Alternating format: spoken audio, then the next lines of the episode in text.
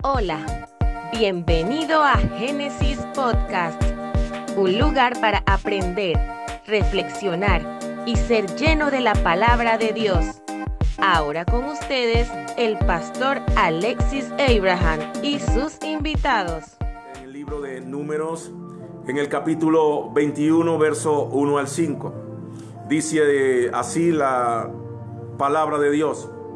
Cuando el cananeo, el rey de Arad, que habitaba en el Negev, oyó que venía Israel por el camino de Atarín, peleó contra Israel y tomó de él prisioneros. Entonces Israel hizo voto a Jehová y dijo, si en efecto entregares este pueblo en mi mano, yo destruiré sus ciudades. Y Jehová escuchó la voz de Israel y entregó al cananeo y los destruyó a ellos y a sus ciudades. Y llamó el nombre de aquel lugar Jorma. Después partieron del monte de Or, camino del el mar rojo, para rodear la tierra de Edom. Y se desanimó el pueblo por el camino. Y habló el pueblo contra Dios y contra Moisés diciendo lo siguiente, ¿por qué nos hiciste subir de Egipto en este desierto? Pues no hay pan ni agua, y nuestra alma tiene fastidio de este pan tan liviano. Dios añada siempre bendición a su palabra. Con su permiso, a manera de introducir este texto, tenemos que ir pues algunos aspectos dentro de la historia y lo que Dios hace. Porque Dios saca al pueblo de Israel de Egipto. Y Egipto, ese término Egipto, eh, quiere decir casa del espíritu. Y allí en Egipto habitaba un Dios, el Dios Patash. Y Dios saca de ese lugar a su pueblo porque en ese lugar se estaban contaminando, estaban expuestos al sistema de veneración de otro Dios. Ahí le rendían culto, le rendían adoración y tributo realmente a Satanás. Y todo acto, usted tiene que saber que todo acto de exaltación que no sea para Dios es equivalente a idolatría. Por eso en el Salmo 96, cuando el escritor del Salmo quiere hablar acerca del único sabio y poderoso Dios, él dice que todos los dioses eh, de los pueblos son ídolos, pero que Jehová hizo los cielos. Y entonces eh, Dios saca a Israel de un sistema idolátrico para el cual no fueron diseñados. No estamos diseñados para comportarnos como el mundo, para andar como el mundo anda, para vestirnos como el mundo se viste, ni para hacer lo que el mundo hace. ¿Y por qué lo saca? Porque los hijos de Dios no somos cualquier cosa.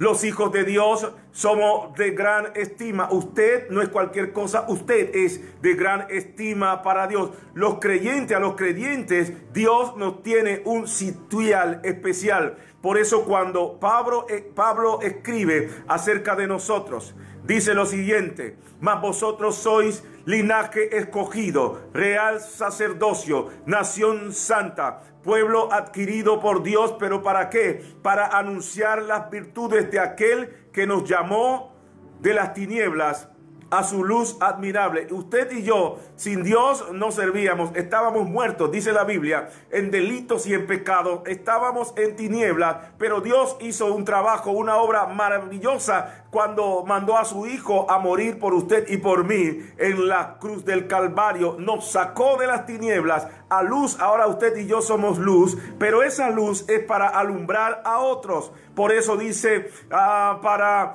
anunciar las virtudes ¿Las virtudes de quién? Las virtudes del Dios bueno, del Dios maravilloso, del Dios santo.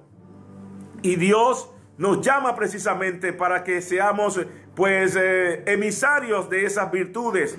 No importa entonces dónde el enemigo te meta. No importa dónde eh, lo que el, el, enemigo quiera hacer o lo que el enemigo quiera intentar, si estás en el propósito divino, no te puedes quedar nunca tirado en el polvo. Y Dios en ese contexto, pues eh, hablándole a su pueblo, le reitera en una ocasión a Israel en el libro de Isaías. Yo creo que usted conoce el pasaje porque Dios le dice a su pueblo, te saqué, te tomé de los confines del mundo y de lugares lejanos te llamé y te dije, mi siervo eres tú, te escogí y no te deseché. Dios nos escogió, por tanto somos de su propiedad y todavía estamos en sus planes. Pero si volvemos a la lectura inicial, hay un dato interesante con el pueblo de Dios. Y allí yo quiero pues establecerme en esta mañana para compartir esta meditación o esta reflexión de las sagradas escrituras y yo sé que Dios le va a bendecir, yo sé que Dios quiere darle una palabra de ánimo, de aliento al pueblo en esta mañana. Dice el libro de números en el capítulo 21 y el verso 24. Dice lo siguiente. Después eh, partieron del monte de Or, camino del mar rojo para rodear la tierra de Edom, y se desanimó el pueblo.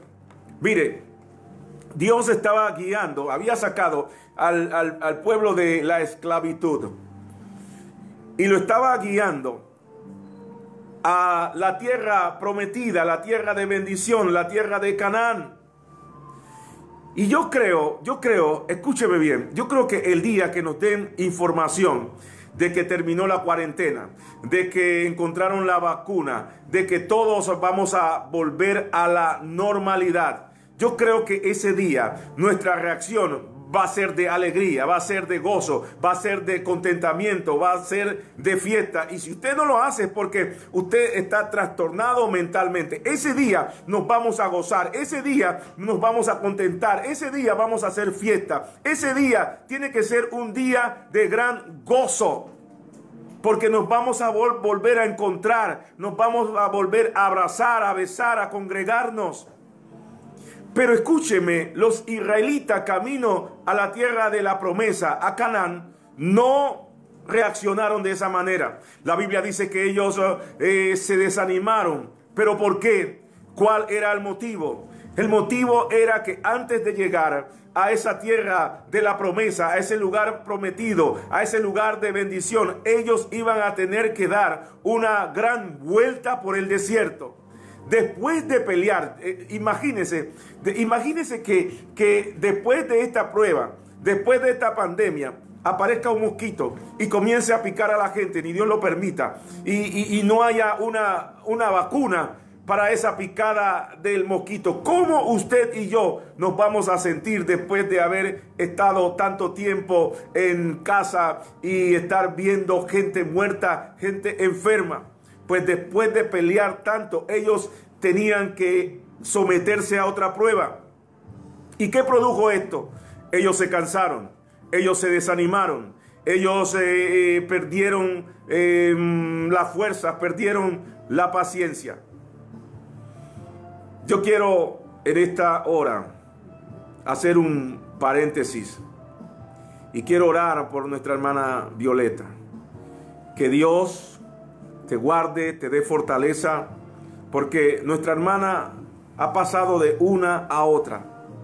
Pero en medio de ese sacudir, en medio de ese desierto, en medio de esa prueba, creemos que Dios te va a dar pues mucha fuerza y sobre ti va a venir un espíritu de ánimo y vamos a pasar cada una de las pruebas. Así es que oro por ti, que Dios te siga fortaleciendo, que Dios te siga bendiciendo, que la mano de Dios eh, esté contigo y quiero que sepas que la congregación está contigo y estamos orando por ti y que Dios te dé mucha fuerza en este tiempo. Ahora, ellos iban a entrar al desierto. Por eso se eh, desanimaron porque habían venido de un conflicto, habían venido de, de, una pelea grande. Y si examinamos la tipología del desierto, el desierto simboliza el obstáculo que es imposible. El desierto simboliza la montaña difícil de escalar, el gigante duro de matar, el ya no hay más nada que hacer. Eso es la tipología del desierto. Pero todo desierto en el creyente tiene un propósito. Quiero que me escuche en esta hora. Para el creyente que ama a Dios, todo desierto tiene un propósito. Por eso el mismo Dios cuando pues introduce al pueblo ahí al desierto, luego les habla una palabra que tiene que ser para nosotros gratificante, que tiene que ser de esperanza, que tiene que ser de ánimo para nosotros, que tiene que ser de consuelo. Porque en el libro de Deuteronomio, en el capítulo 8, versos 2 y 16, permítame leer esta porción, porque ahí dice la Biblia, y te acordarás de todo el camino por donde te ha traído Jehová tu Dios estos 40 años en el desierto. ¿Para qué los llevó allí? Dios dice entonces, para afligirte, para probarte, para saber lo que había en tu corazón, si habías de guardar o no sus mandamientos. Y dice el 16, el Dios que te sustentó con maná en el desierto, comida que tus padres no habían conocido, afligiéndote y probándote para a la postre hacerte bien. Nosotros no podemos negar que estamos en un momento de prueba. Nosotros los creyentes no podemos negar que para muchos este es un momento ah, de desierto porque muchos están pues a expensas de lo que pueda hacer el gobierno, de lo que pueda hacer el Estado, de la comida que le estén dando, del bono que no alcanza y nuestro presente puede ser muy duro ahora, pero el Señor nos garantiza que viene un mejor mañana, que vienen mejores días para el pueblo de Dios. Y escuche esto, en cada prueba, en cada desierto, hay un ataque de parte del enemigo.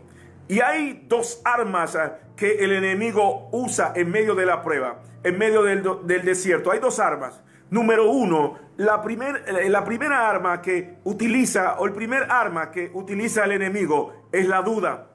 Y la duda es peligrosa, porque la duda es contraria a la fe. La duda nos inhabilita para recibir un milagro. Por eso cuando Santiago el apóstol escribe eh, una carta, dice, pero pida con fe, no dudando nada, porque el que duda es semejante a la onda del mar que es arrastrada por el viento y echada de una parte a otra. No piense pues que quien tal haga recibirá cosa alguna del Señor. Pero hay otra arma que para mí es más poderosa que la duda. Y esa segunda arma que utiliza el enemigo es el desánimo o el desaliento. ¿Qué hace una persona desanimada?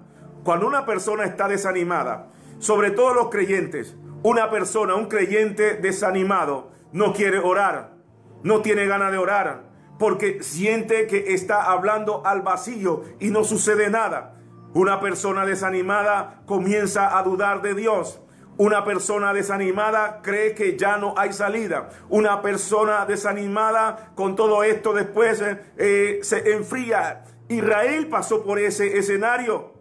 Y eso le pasa al ser humano, eso le pasa a los creyentes, eso le pasa, no importa cómo usted se llame, no importa quién usted es. Muchas veces vamos a atravesar por esos escenarios en medio de una prueba dura, en medio de un desierto difícil, en medio de cosas eh, que son eh, recurrentes y se repiten.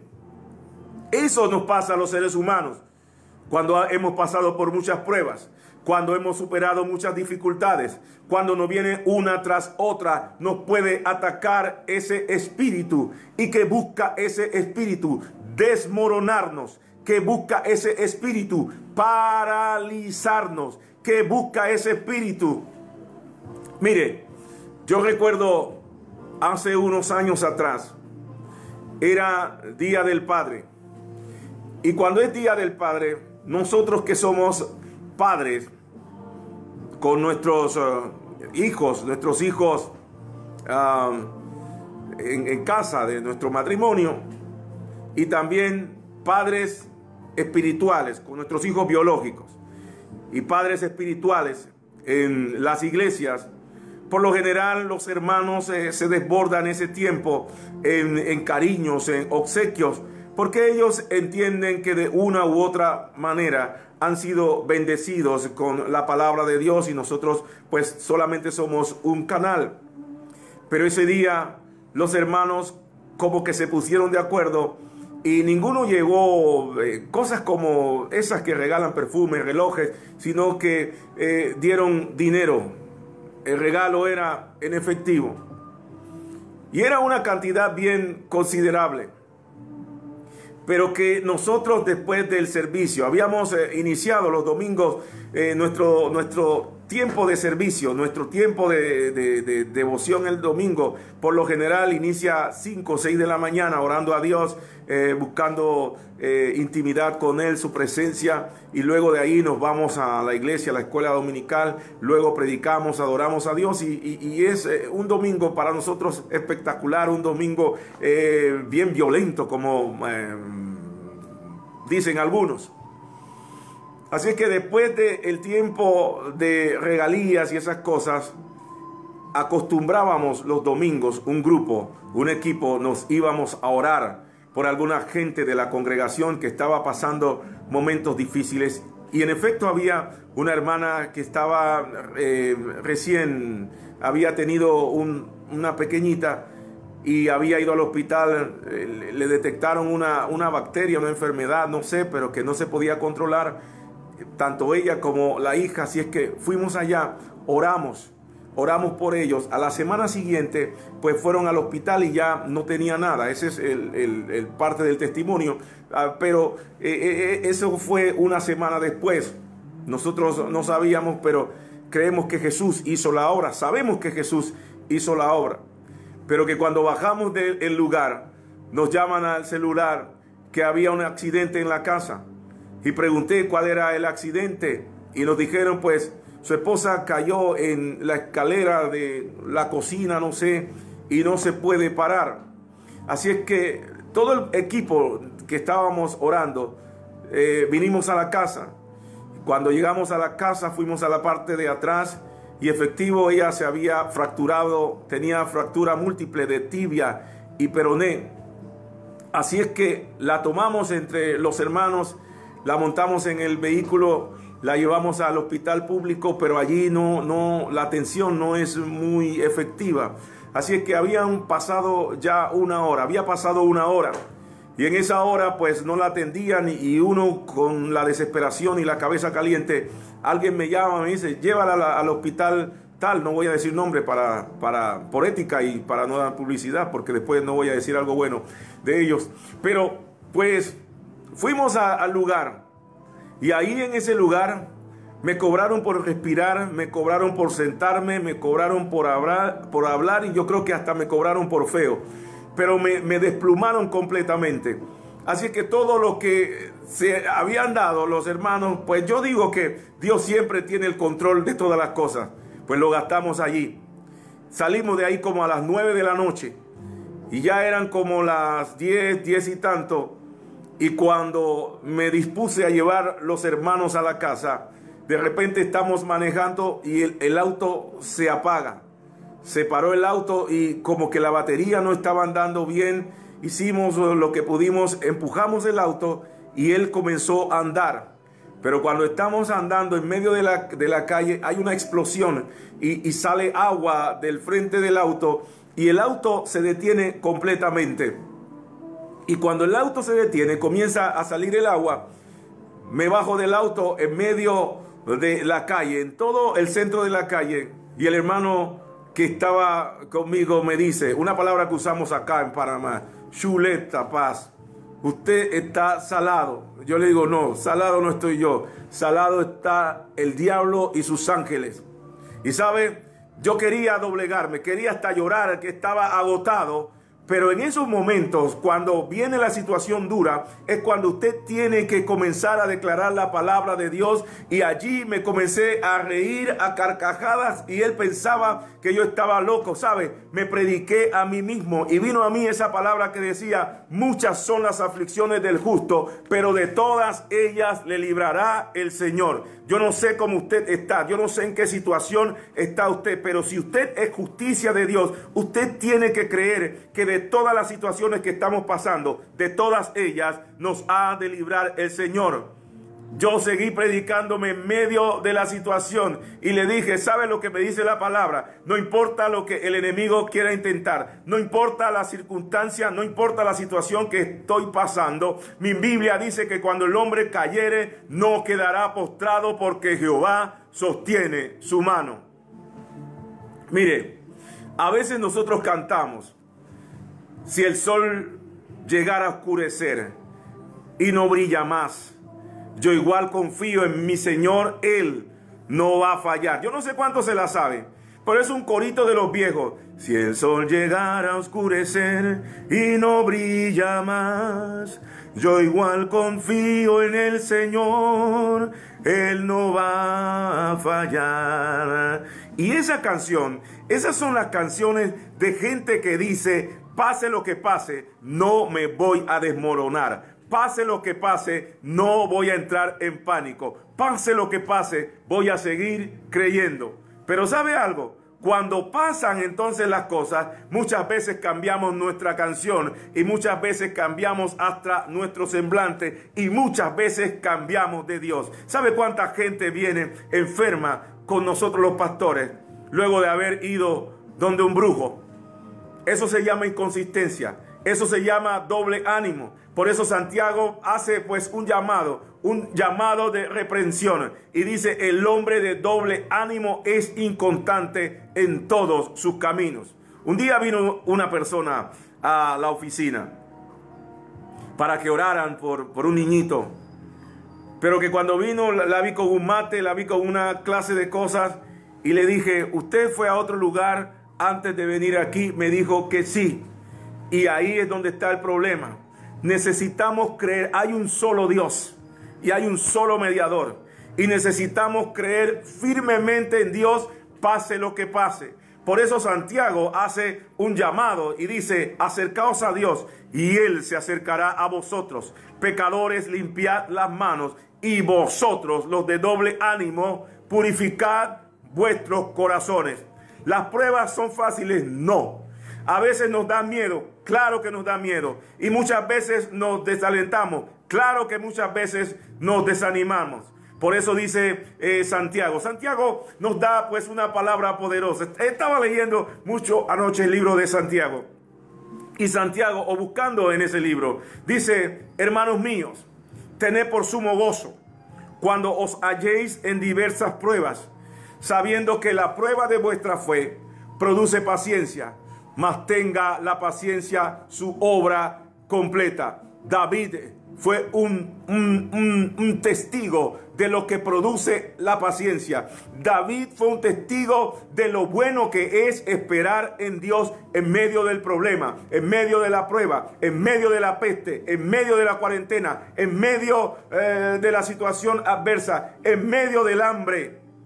David era un testigo, fue un testigo de lo que era esperar en Dios, de lo que produce la paciencia. Por eso él escribió el Salmo 40. Y en ese Salmo 40 él dice, pacientemente esperé en Jehová y se inclinó a mí y oyó mi clamor y me hizo sacar del pozo de la desesperación, del lodo cenagoso, puso mis pies sobre peña, enderezó mis pasos, puso luego en mi boca cántico nuevo. Hubo cuatro cosas que pasaron por esperar y que va a pasar con usted si es paciente y espera. Número uno, dice la Biblia, que Dios a David lo sacó de la desesperación. Yo sé que hay mucha gente desesperada. Yo sé que hay mucha gente desanimada. Yo sé que hay mucha gente que eh, aún está viviendo en depresión y aún está cargada por la situación que está viviendo. Mucha gente dependiendo de algunas cosas que van a dar porque no hay nada en la alacena. Pero la Biblia dice, eh, Jesús le dijo al pueblo en una ocasión, el pueblo que estaba en la desesperación, le dijo Jesús, venid a mí los trabajados y cargados y yo os haré eh, descansar. En Cristo está la salida. Dice la Biblia que en ese Salmo 40 puso sus pies sobre peña y Jesucristo es la peña, la piedra de Oreb que está brotando. Y si tú te conectas con esa piedra, En medio del hambre vas a entender lo que dijo el escritor sagrado. Joven fui y envejecido. No he visto justo desamparado, ni su simiente que mendigue pan. Los justos de Dios, los que son justicia de Dios, no van a tener que mendigar a nadie. Dobla tus rodillas y de allá arriba vas a obtener la respuesta. Enderezó sus pasos. La Biblia dice que hay camino que al hombre le parece derecho. Su fin es camino de muerte. Muchos estaban en camino de muerte. Pero en esta mañana yo te animo, yo te motivo a que entres al camino de la vida. El camino que dice Jesús, yo soy el camino, la verdad y la vida. Nadie va al Padre sino a través de Jesucristo. Puso cántico nuevo. Mire, qué bueno es que cuando conocemos a Dios podemos experimentar cosas nuevas.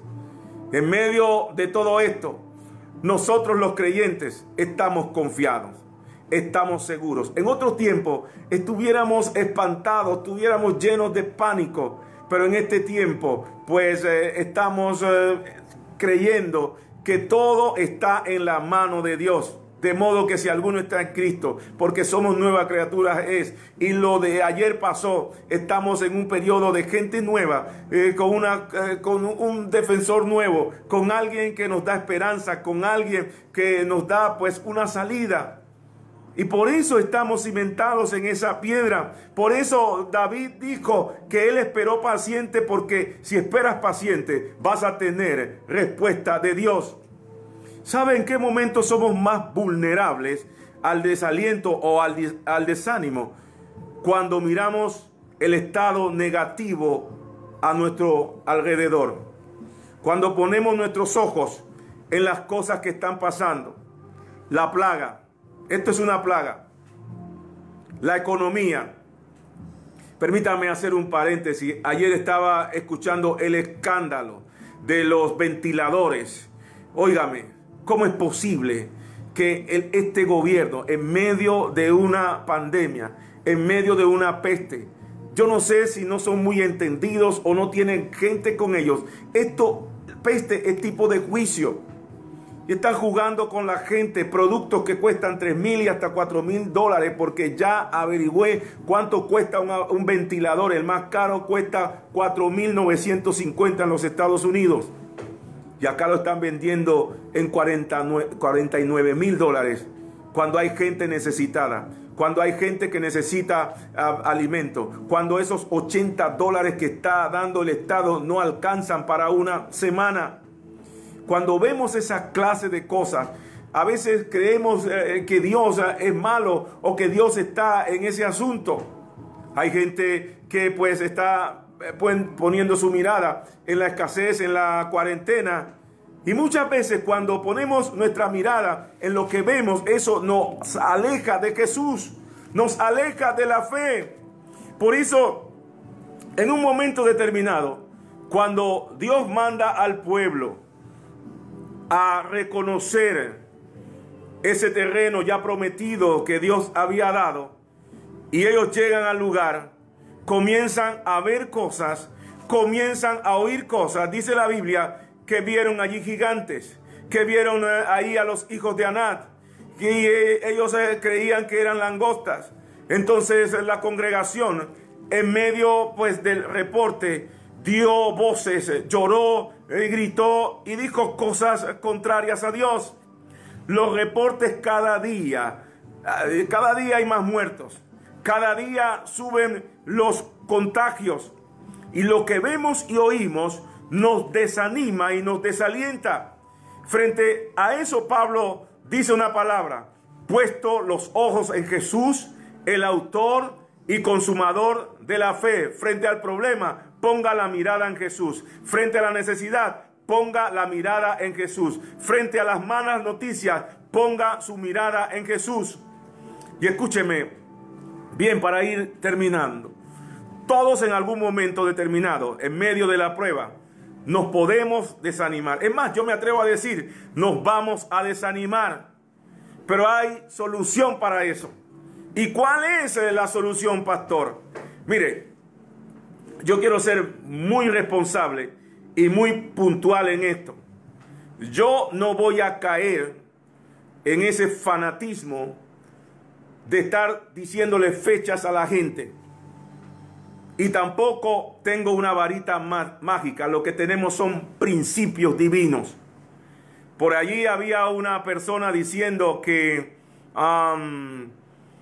si usted miraba el celular, que él tuvo una revelación con Dios y usted clamaba, pues usted eh, iba a ser sano o iba, no sé, o iba, se iba a frenar eh, la pandemia.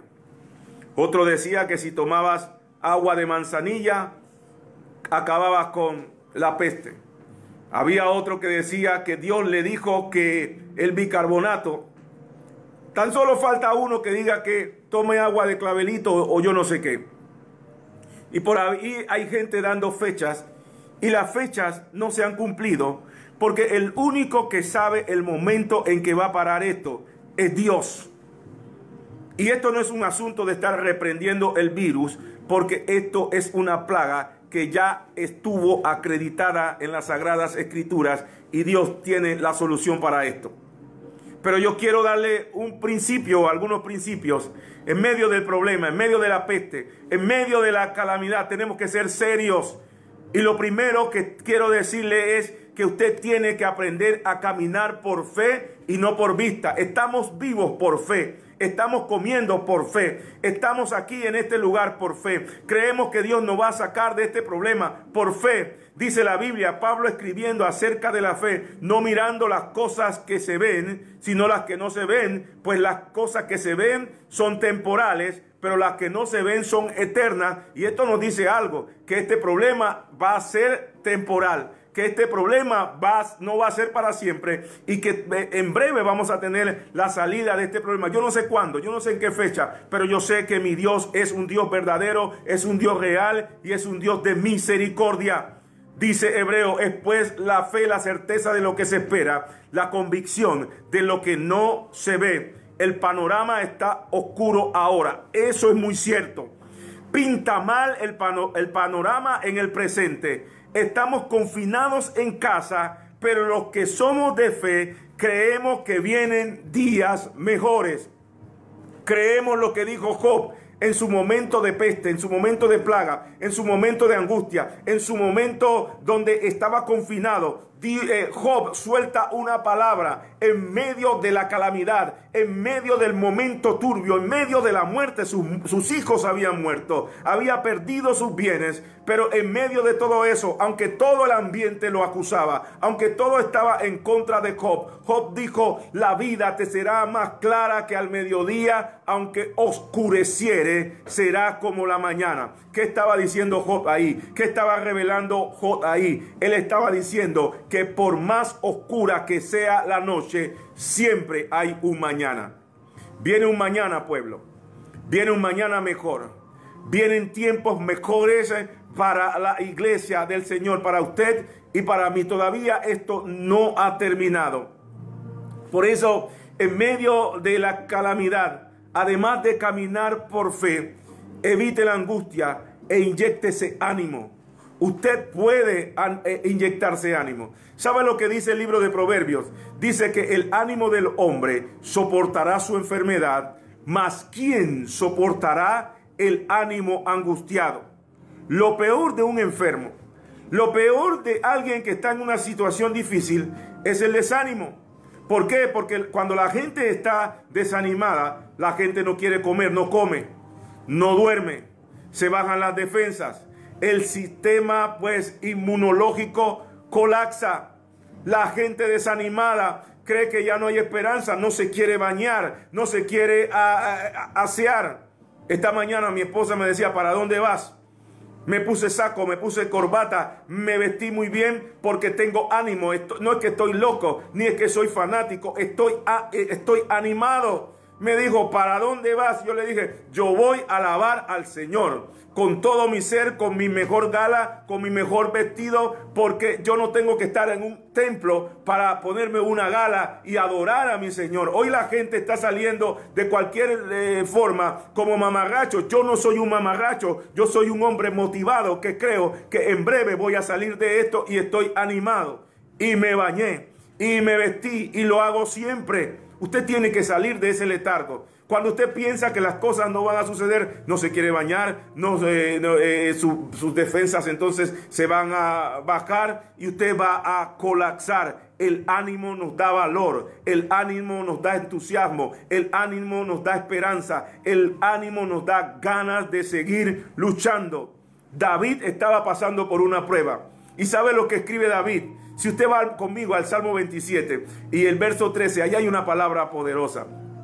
Porque David dice, hubiera yo desmayado si no creyere que veré la bondad de Jehová en la tierra de los vivientes. ¿Usted cree que este vestido es el vestido de alguien desanimado? Yo no estoy desmayando, no creo que voy a desmayar, porque yo creo lo que dice la palabra, que voy a ver la bondad de Dios en este mundo de los vivientes. Aguarda a Jehová esfuérzate y aliéntese tu corazón. Espera a Dios, porque de cierto Dios va a traer una respuesta a este problema.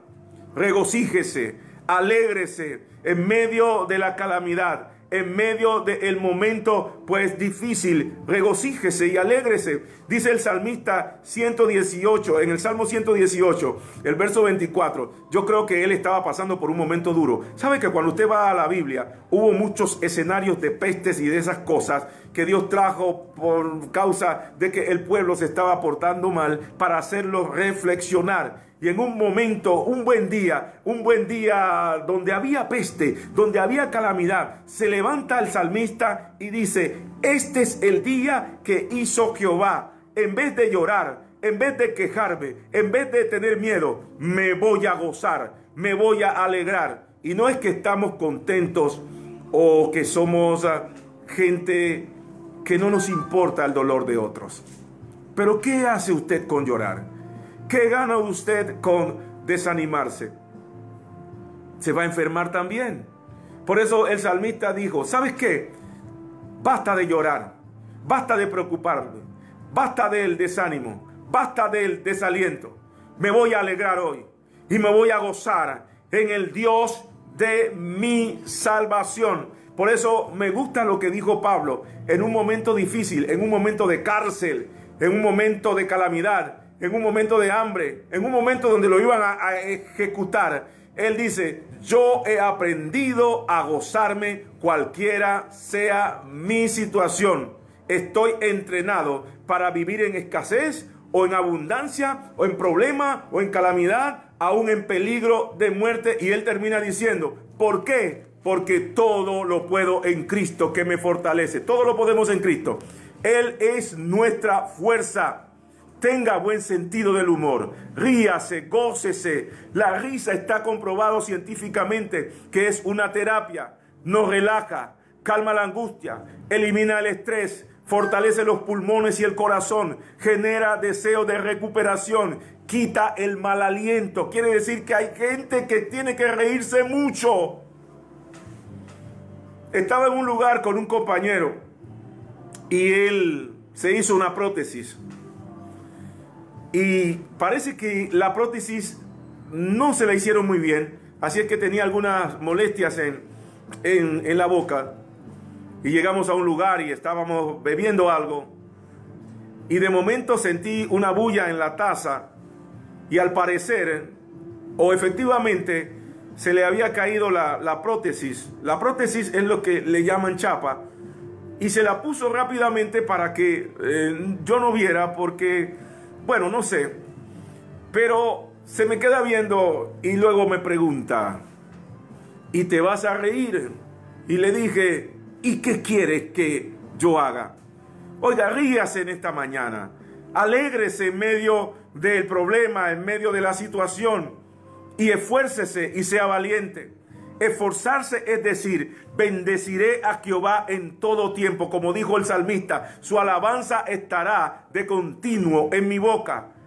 Alábele, eh, no importa lo que pase, yo le alabo en el mal tiempo, yo le alabo en el buen tiempo, yo le alabo con cuarentena, sin cuarentena, con bolsa de comida o sin bolsa de comida, con dinero o sin dinero, con salud o sin salud, con plaga o sin plaga, yo le alabo a Él porque Él es digno de suprema alabanza. Vuélvase a la oración. Santiago 5:13 dice, ¿está alguno entre vosotros afligido? Haga oración. ¿Está alguno alegre? Cante alabanza. En la oración el mismo Dios quebranta el desaliento, aunque usted mismo no lo quiera.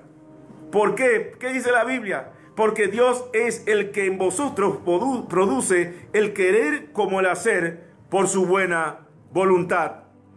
Y lo último que le voy a decir en este día, confíe en Dios de todo su corazón.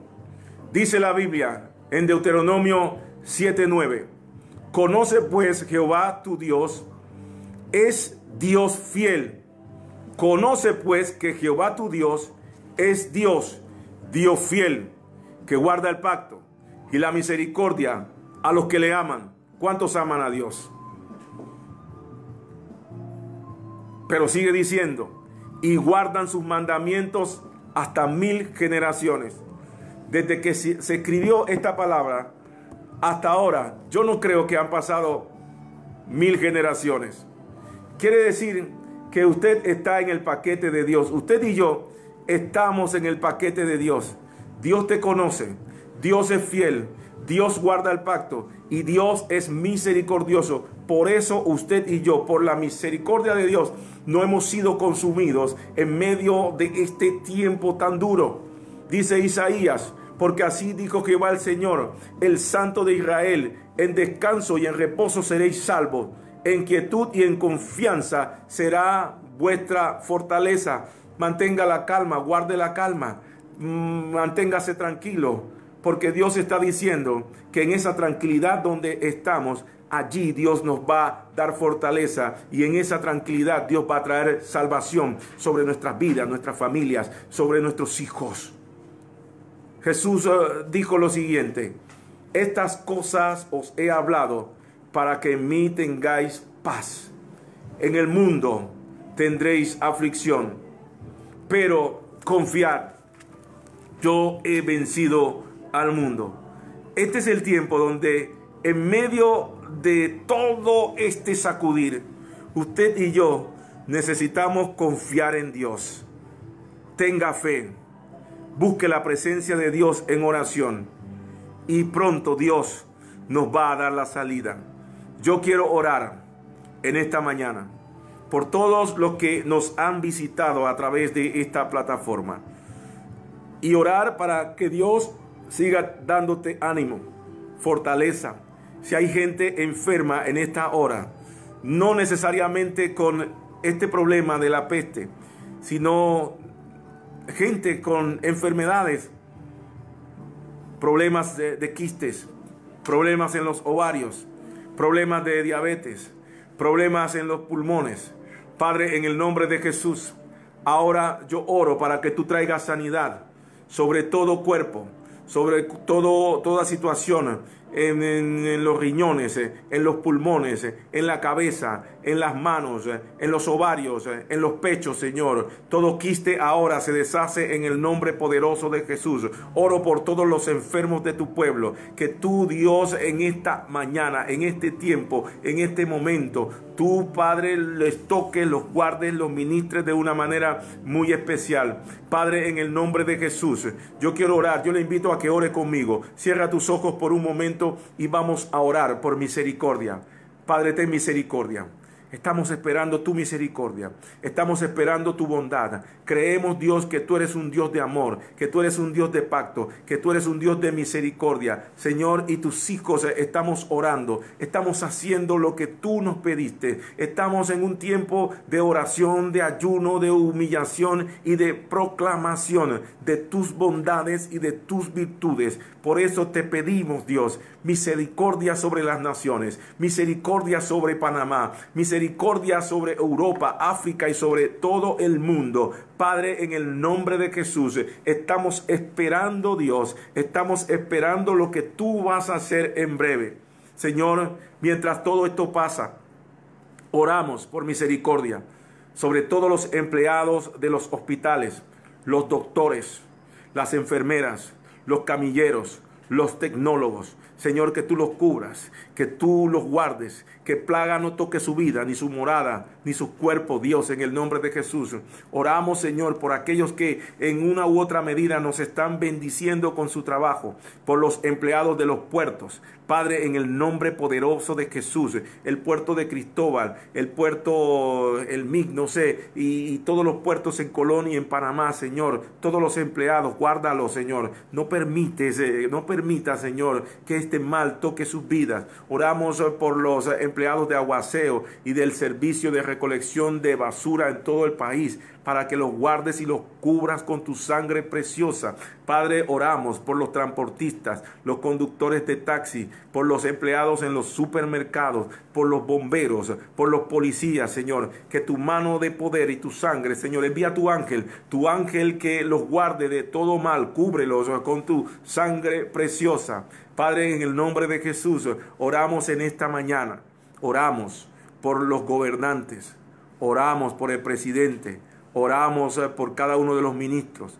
Padre, ha salido al tapete un escándalo donde querían apropiarse de mucho dinero en medio de este momento tan duro. Señor, revela y saca a la luz todo negocio turbio, todo negocio de mafia, todo negocio de gente con mentalidad de delincuente, Señor. Estos delincuentes de cuello y corbata, revela, Señor, y trae a la luz, Padre, en el nombre poderoso de Jesús y que en este tiempo sean sensibles, Señor, a la necesidad del pueblo. Dios envía una palabra, Señor, a través de Espíritu Santo. Eh, enlaza a uno de tus siervos para que le hablen palabra de Dios y ojalá alguno de ellos nos escuchen, Padre, Padre, en el nombre de Jesús porque tú eres un Dios que no está jugando en este tiempo y que todo esto es parte del juicio sobre aquellos que hemos sido injustos, aquellos que han violentado eh, tus leyes, Dios.